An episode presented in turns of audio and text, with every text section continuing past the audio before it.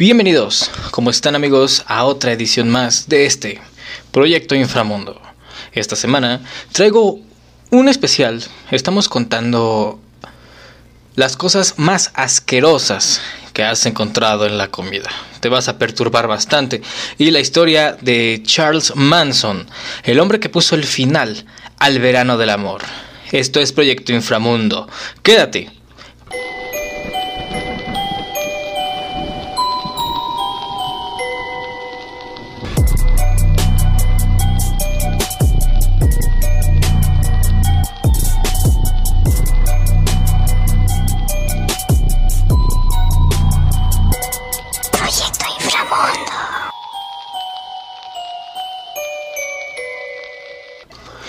Pues de nuevo les doy la bienvenida y les agradezco la preferencia. Entonces, pues vamos a empezar porque ¿quién no tiene miedo? ¿Quién no tiene miedo de encontrar cosas asquerosas en su comida? Normalmente uno confía en que están preparadas con limpieza, que bueno, ya están listas para comer, pero ¿qué pasa cuando te encuentras alguna de estas cosas que estoy a punto de contarte? Vamos a empezar porque la primera cosa que fue encontrada, esta es muy famosa. Esto ocurrió en... Bueno, no, no ocurrió aquí. Esto le ocurrió a una estudiante de 19 años de edad, de nombre Ibrahim Langu. Tenía por costumbre sacar la carne del pollo con los dedos antes de ingerirla. Este hábito le permitió descubrir a tiempo un cerebro de pollo en su comida. Que bueno, siendo justos. Ah, bueno, aquí continúa. El chico subió rápidamente a Facebook una foto que se hizo viral mientras que KFC respondía con igual velocidad, obsequiándole cupones de descuento para un restaurante que según el propio estudiante no volvería a pisar jamás. Bueno, pero es que siendo justos, vamos a pensar, si te encuentras un cerebro de pollo, es normal, es perfectamente normal, porque vaya, es de pollo. Malo sería encontrarse de verdad otra cosa que nada tiene que ver, ¿no? Pocos saben de esta. De hecho, eh, un empleado en un restaurante en Nueva York se le olvidó nada menos que un cuchillo grande en un submarino horneado de 12 pulgadas. La mala suerte fue para John Agnesini, quien al dar el primer bocado se encontró masticando la dura hoja de acero. Aunque afortunadamente no hizo contacto con la parte filosa del cuchillo, no pudo salvarse de una terrible indigestión. Bueno, un submarino, para los que no saben a qué se refiere un submarino, es lo equivalente aquí a una torta. La traducción literal es un subway. No es marca. si nos estás escuchando, por favor, no, no dijimos nada. Este, pero un, un subway es un submarino, entonces, ¿cómo dejas un cuchillo dentro de, de, de este, de este pan, no? Peor tantito, ¿qué pensaba la persona? Esta que continúa es más interesante. En 2005, David Shading degustaba un sándwich de pollo en un restaurante llamado Arby, en Ohio, cuando de pronto sintió haber mordido algo de atípica textura, o sea, de una textura fuera de lo común. Sus peores temores fueron superados por la realidad, cuando se dio cuenta que estaba masticando un pulgar humano. En la mañana de ese mismo día, un empleado del establecimiento se había cortado accidentalmente la punta de su dedo pulgar, mientras cortaba la lechuga y el resto, bueno, es historia. El Shading demandó al establecimiento por 50 mil dólares en, en comida que viene cerrada, que es imposible ver qué contiene. Siempre está ese miedo porque incluso un sándwich que compras en un lugar no lo vas a abrir en, en, búsqueda de encontrar cosas vaya que te vayan a dar que te vayan a dar asco o cosas que te den miedo. Otro acontecimiento que está por demás fue la persona que encontró un diente humano. Una mujer en 2014 eh, en su bolsa de papas que comía en una de las sedes de comida más conocidas en el mundo, o sea, bueno, en Osaka, Japón, encontró una peculiar sorpresa sin ni siquiera haber pedido una de esas. encontró un diente humano. Imagínate, estás masticando y de pronto sientes algo que truena. Te espantas porque crees que es tuyo el diente, checas y no es tuyo. Qué asco, qué asco en serio y qué miedo. Pero bueno, para todas las personas que aman a las ratas, que yo hace poquito tuve una en mi casa, eh, si quieren saber un poquito más, pues igual vamos a hacer un especial por ahí, ¿no? De, ratas gigantes. Eh, una persona, esta, esta ya es, ah, esto ocurrió en Inglaterra. Eh, una persona en Inglaterra encontró lo que parece ser una rata, el cuerpo inerte de una rata, un ratón empapado con salsa de deliciosos frijoles eh, enlatados. El, el, afortunado consumidor fue un hombre de Inglaterra, según los manufacturares de la marca Sainsbury, la cual hace los frijoles, el ratón estaba cocido. Y vaya, vaya, pero qué alivio, ¿no? Y regresando a esta marca de pollo, que bueno, sin embargo yo no me quiero quemar porque siento que haríamos una gran dupla esa marca y yo. No importa lo que escuche, la verdad es que amo ese pollo, eh, amo su receta secreta, amo, vaya, me encanta bueno, la preparación, el barbecue. De hecho, ayer estábamos degustando, aquí en mi casa estábamos degustando una una delicia que es una especie de variación entre pollo y, picante. Pero estaba muy buena. Pero bueno, esta imagen dio la vuelta al mundo cuando una madre y su hijo visitaron ese establecimiento de pollo. Otra vez en el Reino Unido, cuando el niño mordió un nugget, no pudo eh, comerlo porque el pedazo estaba demasiado duro. Cuando la mamá abrió la pieza se encontró una toalla vieja como si hubiera comprado el pollo y la toalla para lavarse las manos. Imagínate, la cuestión aquí es que es una toalla, digo, yo sé lo que pensaste, es una toalla normal, no es una toalla eh, femenina, no, es una toalla normal frita, como en estos videos de TikTok que encuentras y simplemente es asqueroso. Robin Sandusky encontró más de lo que pidió en una ensalada de col de la marca Will y Gallard. Esta sí la decimos porque ni de chiste. bueno, quién sabe, ¿no? Imagínense que en un futuro termine laborando para una marca de ensaladas. La mujer disfrutaba su ensalada, mordió algo que parecía un espárrago. Para su horror, fue algo verde, pero no era un espárrago. Robin Sandusky terminó mordiendo una lagartija. Dios mío, pero qué asco. Bueno, esto se da más allá en los Estados Unidos. Aquí casi no, no somos de comprar frijoles verdes. Este, estoy casi seguro que ninguno de nosotros sabe cómo encontrarlos. Pero a todos los niños les encanta el sabor y las texturas de los frijoles verdes. Bueno, a todos menos a Misty Moser, que abrió la bolsa. Para preparar la cena, se encontró que la bolsa tenía en su interior una cabeza cercenada de serpiente que estaba dentro de la bolsa. Cuando la mujer se quejó con la compañía, el representante le dijo que iba a mandar un, cupón para que se comprara otra bolsa. Dios mío, pero qué asco. Siguiendo con el tema de esta, otra vez esta cadena de pollo, por Dios, dejen, por favor, chequen. Pero bueno, esto es, esto es normal, este sí tiene sentido. Una mujer en Virginia se llevó una gran sorpresa cuando pidió una caja de McNuggets, eh, no voy a decir en dónde, mientras disfrutaba de las piezas, nunca se imaginó que iba a encontrar la cabeza entera de un pollo entre ellas. La cabeza frita, eh, bueno, de un pollo. No, no veo cómo, este, puede ser posible que se encuentre una cabeza de pollo. Digo, si fue fueron unos McNuggets, no fue un restaurante que se dedique 100% a pollo, pues, lo entiendo.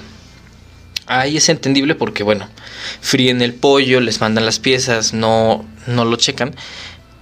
Pero encontrar una cabeza de pollo en un restaurante cuya carne se supone que en su mayoría es de res, está de pensarse, y mucho.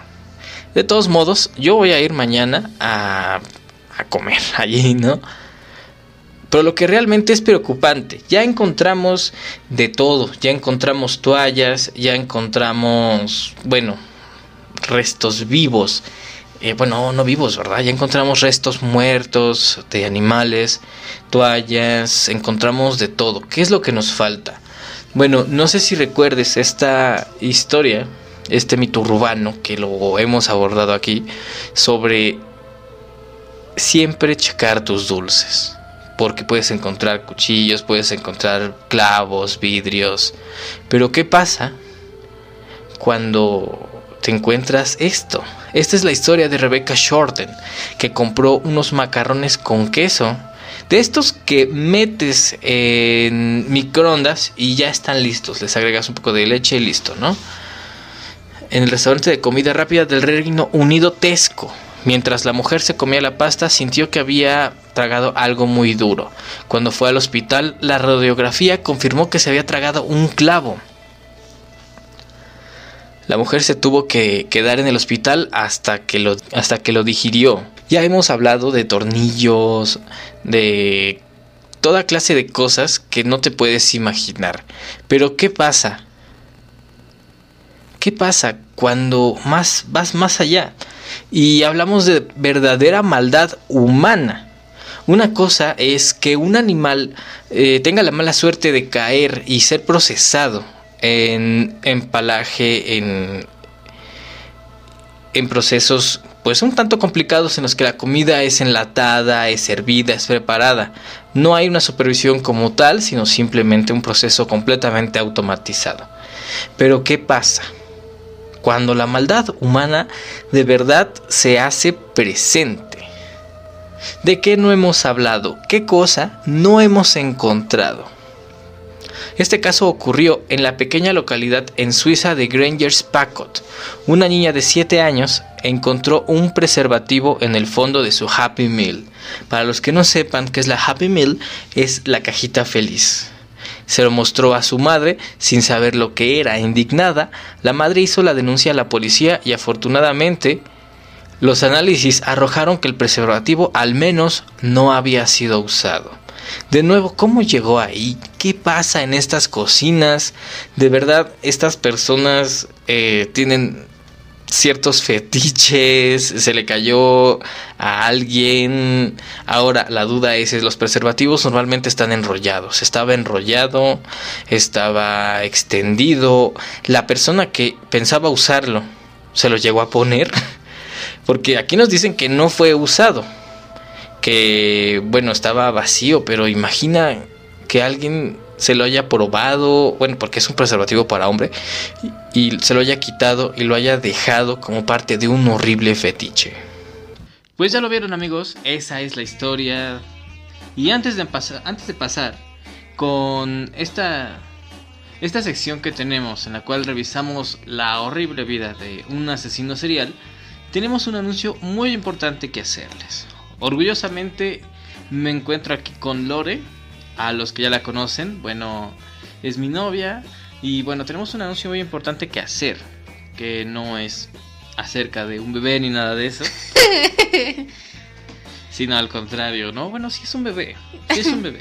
ah, un bebé diferente, diferente, sí. claro. No de carne y hueso. pero tampoco, no se espante papá, tampoco es un gato. Entonces, bueno, ya, dinos de qué se trata este nuevo proyecto, ¿qué vamos a empezar? Tenemos un nuevo proyecto, así es. Eh, vamos a eh, diferenciarnos un poquito de los demás podcasts, que a comparación de otros que hemos visto, amigos hablando de diferentes temas, este va a ser de nosotros, una pareja, hablando de diferentes temas también. Bueno, eh, pero este podcast lo pueden escuchar cualquiera en realidad, ¿no? Ah, sí, claro. Vamos dirigidos a un público en general. No es nada más de parejas, no es... puede escucharlo cualquiera.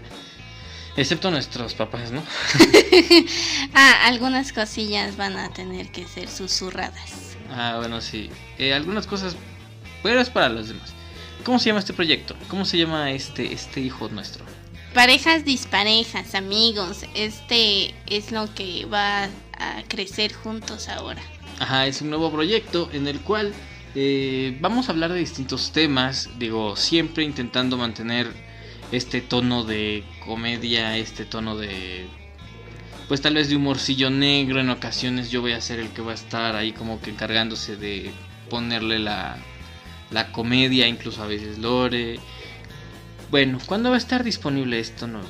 Ah, a partir de una fecha muy especial en general para la sociedad. El 14 de febrero, amigos, estaremos presentando este bebé nuestro.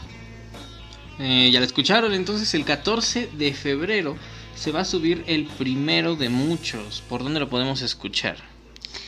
Por Spotify, por YouTube, por alguna aplicación de Google, ¿cómo se llama? Eh, se llama, es Google Podcast. Pero bueno, en general lo pueden escuchar en YouTube, los cuentos de Fab, ahí mismo, o en Spotify, que se llama Los Podcasts de Fab. Eh, aparentemente todos los martes. Todos los martes se va a subir. Entonces recuerden, Parejas Disparejas es un nuevo proyecto que vamos a tener orgullosamente a partir del 14 de febrero. Entonces los esperamos ahí. Y bueno, pues compartan este fragmento. Vamos a hacerlo viral para que vayamos con toda la actitud. Porque ya quedan unos cuantos días y ahora vamos a grabar. ¡Ay, cielos! Estoy emocionada de hacer esto juntos, bebé. Bueno, por lo pronto, ¿te parece si repasamos la vida de Charles Manson? Adelante. El asesino que le puso fin al verano del amor. Pues continuamos. Todos conocen a este hombre, muchas personas se han enamorado de él, incluso muchos creen que este hombre veía algo más que nosotros no. Pero ¿quién es? ¿De dónde viene? ¿Y cuál es su verdadero perfil psicológico? Bueno, pues mira, aquí te tengo la historia de Charles Manson. Él nació el 12 de noviembre de 1934 su nombre era Charles Miles Manson, en la ciudad de Cincinnati, Ohio. Su madre, Caitlin Maddox, alcohólica y prostituta, lo trajo al mundo a la corta edad de 16 años. El primer recuerdo del niño de Charles fue una anécdota desgarradora que él contaría así. Cuentan que mi mamá estaba una tarde en un café. Yo estaba en su regazo y la mesera bromeando dijo que me compraría. Y mi mamá le respondió, una jarra de cerveza y te lo regalo. La mesera le trajo la cerveza y la mamá salió de la cafetería sin mí. Al pasar los días, mi tío se encargó de localizar a la mesera y me trajo de regreso a casa. Charles sería criado desde muy pequeño por una tía hermana de su madre. El aspecto de la disfuncionalidad familiar es una característica común en casi todos los asesinos seriales y ha sido profundamente estudiado por la criminología y la psicología. En el caso de Manson, él sostiene que su madre lo entrega a una mesera a cambio de una cerveza. La mención que hace Manson acerca de este hecho acontecido permite observar el sentimiento de abandono que acompañaría por el resto de su vida y esto le sumaría el abandono de su padre el cual lo reconocería legalmente pero jamás asumiría su paternidad. Es de destacar, además, que tanto la madre de Manson como su hermano fueron condenados a cinco años de cárcel por haber robado en el año de 1939 una estación de servicio en Charleston, Virginia. Este hecho propició que Charles fuera entregado a una casa para niños sin hogar. Luego de haber salido de ese lugar, Charles quiso regresar a su casa, pero su madre lo rechazó. Ya a los 13 años, Charles Manson incursionaría al mundo de la delincuencia. A esa edad fue arrestado por robar en una tienda de alimentos y fue recluido en un correccional, pero a los cuatro días se fugaría del lugar. En el año de 1967, Charles regresaría a prisión por el delito de falsificación de cheques y estando en la cárcel comenzaría a estudiar filosofía oriental y esoterismo. Ya en esa época, Charles Manson tendría dos hijos con dos mujeres distintas. En el año de 1967, Manson sale de prisión y decide trasladarse a San Francisco. Estando allí, su vida transcurriría como la de un mendigo en las calles. Al poco tiempo conoce a una chica de 23 años de nombre Mary Bronner. la cual se desempeñaba como asistente en la biblioteca de la Universidad de Berkeley. Manson la seduce y enamora y rápidamente se iría con la chica a vivir a su casa. Pasado un tiempo, Manson compartiría el piso con 18 chicas más. En la década de los 60, la ciudad de San Francisco se había convertido en la base del movimiento hippie. Manson, quien era apodado el mago, gracias a su poder de seducción, se establece en el año de 1967 como gurú donde muchas personas, pero sobre todo mujeres, lo comenzarían a seguir. Poco tiempo después crearía el grupo llamado la familia Manson, el cual tendría nexos con sectas satánicas. En ese momento, el mismo Manson se autodenominaría Satán. En el año de 1968, Charles Manson establece su secta en el rancho Spawn, en California. Este rancho era propiedad de un ciego, el cual no cobraba alquiler a esta secta, ya que Manson ordenaba a sus seguidoras tener relaciones sexuales con él. Pero ¿cuáles fueron los asesinatos de la familia Manson? Este grupo, que se hizo llamar la familia Manson, pasaría por la historia de múltiples asesinatos, perpetrados por las órdenes de Charles. Nunca se pudo probar que él asesinara con sus propias manos a las víctimas, sino que mediante las ideas satánicas que incultaba a sus seguidores y bajo la acción de las drogas, estos cometían los abominables crímenes. Además, Manson tenía la idea persistente y observaba que estaba cerca de una enorme guerra racial, en la que la raza negra ganaría esta batalla. Sin embargo, Manson tenía la idea desequilibrada de que al no poder la gente de color sostener el poder se convertiría él en el líder del mundo. Al cabo de un tiempo, Manson comenzó a inquietarse al ver que la gente de color no iniciaba ninguna guerra racial, por lo que desde ese momento comenzaría a cometer una serie de asesinatos, y en el lugar del crimen dejaría pruebas que inculparían a los Black Panthers, o sea, las Panteras Negras, mediante lo cual buscaba forzar ese conflicto que él mismo veía acercarse. Los asesinatos de la familia Manson fueron muchos, pero el más impactante fue el de la actriz y modelo Sharon Tate, quien solo contaba con 26 años y a la que le faltaban dos semanas para dar a luz a su primer hijo. Cabe destacar que ella era esposa del director Roman Polanski. Una mirada un poco más profunda a este horrible hecho. En agosto de 1969, Susan Atkins, alias Sexy Sadie, Patricia Crankiewell, Leslie Van Houten y Tex Watson accedieron con rifles y cuchillos a una mansión en Beverly Hills, en la ciudad de Los Ángeles, y asesinaron a la actriz Sharon Tate, que se encontraba embarazada. Además, las personas que se encontraron con ella esa noche también resultaron asesinadas por los miembros de esta secta. Entre ellos se encontraba el peluquero Jay Sebrig, la multimillonaria Abigail Folger, su pareja Warsher Frykowski y el joven de 18 años Steve Parent. La casa donde se perpetró el crimen era del productor musical Terry Melcher, el cual en reiteradas ocasiones había rechazado una serie de canciones compuestas por Charles Manson. Los asesinos de la familia Manson se encargaron de usar sangre de las víctimas para pintar las paredes de la casa, mientras escuchaban la canción Helter Skelter del grupo de los Beatles, canción con la cual los asesinos creían recibir instrucciones para cometer los asesinatos.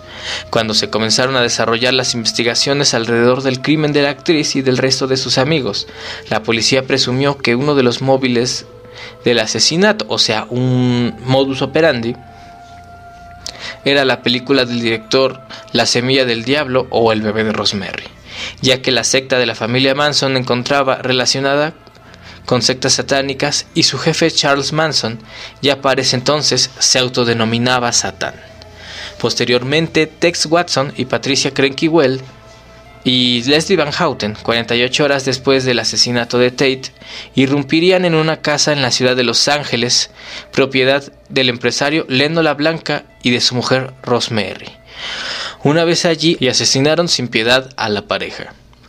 La policía de Los Ángeles comenzaría la investigación de este nuevo asesinato, donde encontrarían una asombrosa coincidencia. La esposa del empresario tenía el nombre de la protagonista de la película, de Roman Polanski. Así es. La mujer se llamaba Rosemary y la película se llamaba El bebé de Rosemary. Días antes, este grupo asesinaría al profesor de música Gary Hinman, ya que se negaba a formar parte del grupo de Charles Manson. Días después de haber sido ejecutado este horrible crimen, del matrimonio La Bianca, la integrante de la familia Manson, Susan Atkins, sería detenida por ser sospechosa del asesinato de Gary Hinman. Ya dentro de la cárcel, esta comenzaría a hablar de sus nexos con la familia Manson. Y además le diría a una compañera de prisión que ella habría participado en el asesinato de la actriz Sharon Tate. Esta compañera de prisión daría parte a la policía y el 12 de octubre de 1969 Charles Manson sería detenido. Tiempo después, la seguidora de la secta, la familia Manson, Linda Kasabian, daría información valiosa a la policía acerca de la misma. Obtuvo inmunidad al declarar y aportar pruebas en contra de Manson y otros miembros de la familia Manson, por lo que fue puesta en libertad. Ya en 1971, tras 41 semanas de haber comenzado los juicios y dos años después de haberse cometido los asesinatos, Charles Manson, de 36 años de edad, y las integrantes de la secta La Familia Manson acabaron cumpliendo cadena perpetua por los crímenes cometidos. Esta información fue sacada de esta página llamada Estudio Criminal, la cual tiene una, una completa exposición de lo que es el perfil psicológico de Charles Manson. Entonces, atentos ahí y recuerden que pueden poner pausa para buscar algún significado. Repito, esta información es de la página Estudio Criminal. Antes de entrar en detalle acerca del perfil psicológico de Charles Manson, hay que señalar que los asesinos seriales, a diferencia del resto de los homicidas, como los sicarios que asesinan por dinero, o los fanáticos que asesinan por un ideal, o asesinan porque hay algo en su interior, un ejemplo es que sienten que, que algo los mueve a cometer estos hechos.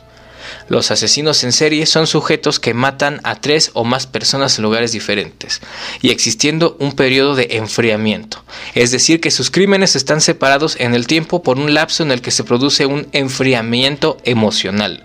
Lo más importante en esta clase de asesinos para poder incluirlos dentro de esta tipología es el periodo de enfriamiento que existe entre los crímenes. Ya escucharon, eh, un asesino serial para los que no entendieron tanta terminología, no puede ser llamado como tal si, no ha matado a más de tres personas. Y bueno, una parte importante del comportamiento es este, un periodo de enfriamiento emocional, o sea, este tiempo que ocurre entre, entre crimen y crimen. Entonces esto es bastante interesante. En este punto debemos recordar que los asesinatos no fueron perpetrados por él, sino por miembros de su familia. Uno de los datos interesantes que coincide con el caso de la familia Manson es que se confirma la afirmación de que el 90% de los asesinos seriales son de raza blanca. Nada más para que les quede claro de que no, no, los blancos para nada son los buenos. No es una cosa racial, no lo digo yo, lo dice la psicología. Entonces, ahí les queda. Eh, siendo la raza de todos los miembros de esta secta. Sin embargo, no se observa otra máxima que sostienen los expertos en cuanto a que el porcentaje de asesinos seriales de hombres es mayor al de mujeres. O sea, no hay nada que sostenga esta teoría como tal. No siendo este el caso, donde las autoras materiales fueron casi todas mujeres. Entonces, sin más, eh, características criminales de Charles Manson.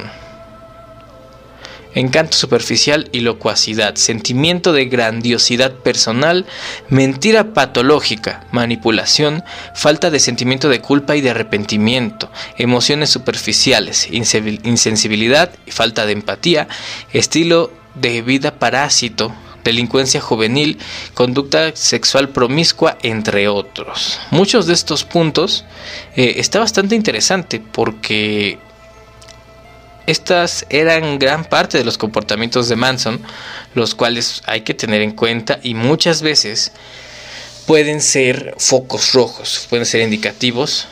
Digo, ninguno de nosotros, salvo que seas un este un criminólogo o un psicólogo que esté especializado, no podemos detectar como tal a alguien. O sea, si tú ves a alguien que es duro en su trabajo, no puedes decir, esta persona, esta persona es un asesino serial. Siempre, o sea, yo, yo creo que todos conocemos a alguien que es muy duro, que es muy... una persona un tanto complicada o tal vez alguien callado. No por ser callado es un asesino serial.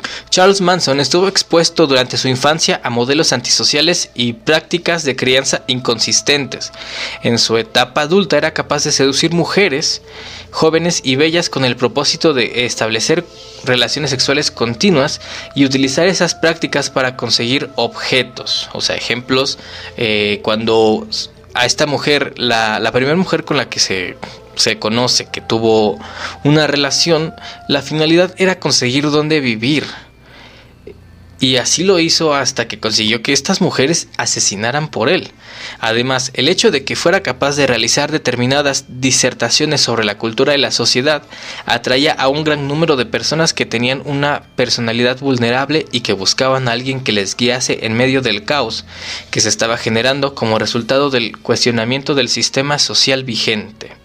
De esta manera se convirtió en una especie de gurú, de guía espiritual para muchas personas. Yo creo que todos estamos muy de acuerdo con esa parte.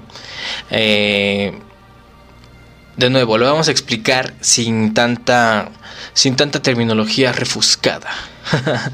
Prácticamente, eh, esta persona buscaba mujeres que fueran de una mente débil, que fueran personas que a no tener una personalidad les pareciera interesante que alguien que se cuestiona todo empezara a cuestionar la realidad, empezara a cuestionar el cómo vivimos, las prácticas, porque, y más en esos tiempos, eh, eh, bueno, yo no recuerdo, obviamente, pero estábamos en un punto clave, un punto clave que nos guiaría a lo que en este momento es la sociedad porque como tal hubo muchísimos cambios, eh, había hippies, había, había este, había guerrilleros, había deserciones, entonces por un lado estaba el extremo ocioso, el estar todo el día drogándose, el estar todo el día manteniendo relaciones, y por otro, eh, por completo la diferencia. O sea, una persona cuadrada, cerrada de mente, que mataba todo lo que encontraba.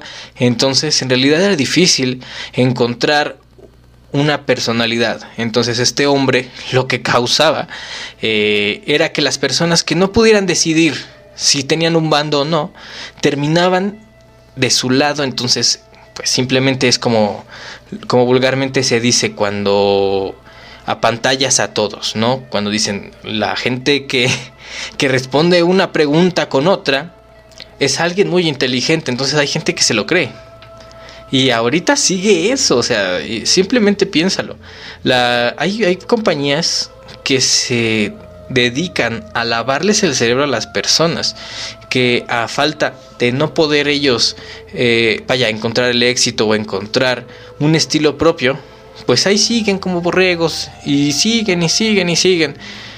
Incluso hasta podrían decirse que esta onda de los influencers que no aportan nada, o sea que simplemente son muy hermosas o son muy hermosos, podría ser algo así. Solo que a diferencia de Charles Manson, muchos de ellos pues son vacíos, lo único que buscan es dinero y tal vez un poco de atención. Hasta ahí todo bien, entre comillas. En el caso de Manson, un dato a tener en cuenta es el abuso sexual sufrido cuando era apenas un adolescente. Los asesinos seriales en muchos casos se caracterizan por haber sufrido abusos y agresiones de carácter sexual. Otra de las características es que las escenas de los crímenes cometidos por Charles Manson siempre estaban muy desordenadas. Tal es el caso de la escena del crimen de Sharon Tate, donde aparte del desorden que dejaron, los asesinos además se dedicaron a pintar las paredes con sangre, al respecto, la policía encontraría un graffiti con la sangre de la actriz que decía Pig o sea, en español, te quería decir cerda. Como se pueden dar cuenta, esta ha sido la desobra de Charles Manson, el hombre que le dio el final al verano del amor. Esta clase de historias siempre son muy fuertes. Recuerda que esto es el único fin de esto es exponerlo y mostrarlo, ver que en realidad es una persona despreciable, que es, vaya, nos da bastante miedo. Por ahí dicen que si no conoces tu historia estás condenado a repetirla. Entonces recuerda, tú que me estás escuchando en este momento, no te estoy diciendo que te pares y acuchilles. A... No, no, no. Lo único que te estoy diciendo es que si a esta persona lo marcó algo como que su mamá lo cambiara por una cerveza, yo te invito a ti a que pienses bien el día de mañana cómo tratas a aquel, a aquel persona que te encuentras en la calle y que simplemente te está dando los buenos días. Regrésaselos. No sabes cuándo esa persona se puede meter en tu casa. Puede matar a toda tu familia y puede usar tu sangre para escribir Helter Skelter. Muchísimas gracias por haber llegado hasta este punto. Como siempre para mí es un honor haberles presentado las cosas más asquerosas encontradas en la comida y la historia de Charles Manson, el hombre que puso el final al verano del amor.